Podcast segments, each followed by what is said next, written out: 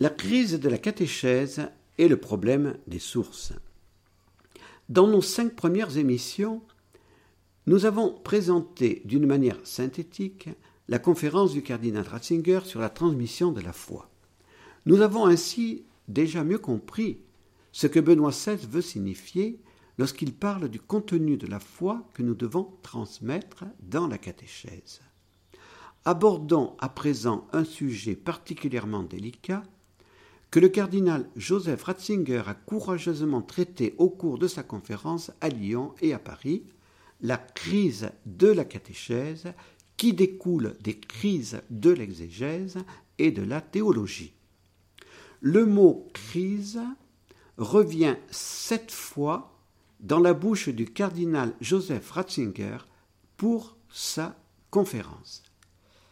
Les difficultés actuelles de la catéchèse, dit-il, sont un lieu commun qu'il n'est pas besoin de prouver dans le détail. Les causes de la crise et ses conséquences ont été souvent et abondamment décrites. Nous n'analyserons pas d'une manière exhaustive toutes les causes de la crise de la catéchèse. Nous nous contenterons de commenter ce qu'a dit le préfet de la Congrégation pour la doctrine de la foi et qui est toujours d'actualité. Ses paroles aux prêtres du jeudi 10 juin 2010 à Rome l'ont prouvé. La crise de la catéchèse. Le cardinal Joseph Ratzinger a très clairement constaté le bouleversement de la catéchèse des dernières vingt ou trente années. Il a ainsi caractérisé ce bouleversement. Une nouvelle immédiateté avec les sources écrites de la foi, avec la Bible. Si auparavant, la Bible n'entrait pas dans l'enseignement de la foi, pardon, si auparavant la Bible n'entrait dans l'enseignement de la foi que sous l'aspect d'une doctrine d'Église, maintenant on essaie d'accéder au christianisme par un dialogue direct entre l'expérience actuelle et la parole biblique. Que signifie ce dialogue direct dans la bouche du cardinal Ratzinger. Tout simplement ceci. Lire la Bible sans intermédiaire et sans être obligé de passer par le magistère et la tradition.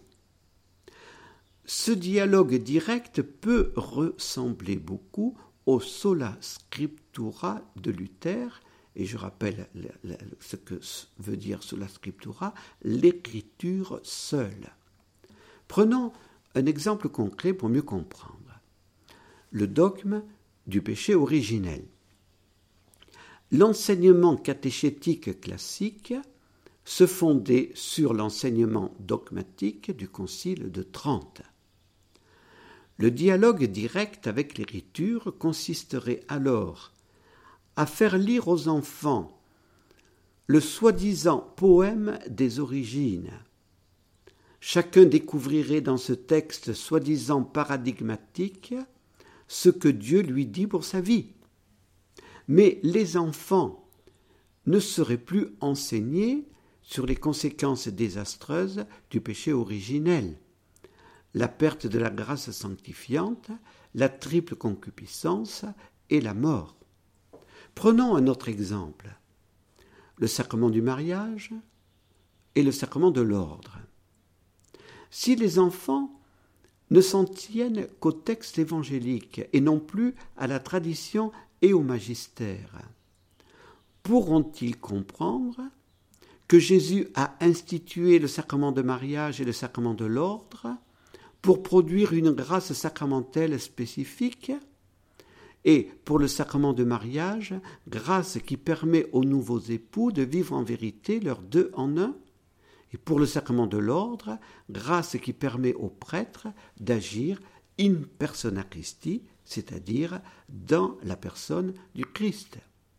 Le dialogue direct entre le groupe des, catéchisés et la Bible ne permet pas la vraie transmission de la foi dans l'esprit de l'Église. Le Concile Vatican II, dans la constitution dogmatique Dei Verbum dont on vous a déjà parlé, a intrinsèquement lié l'écriture, la tradition et le magistère.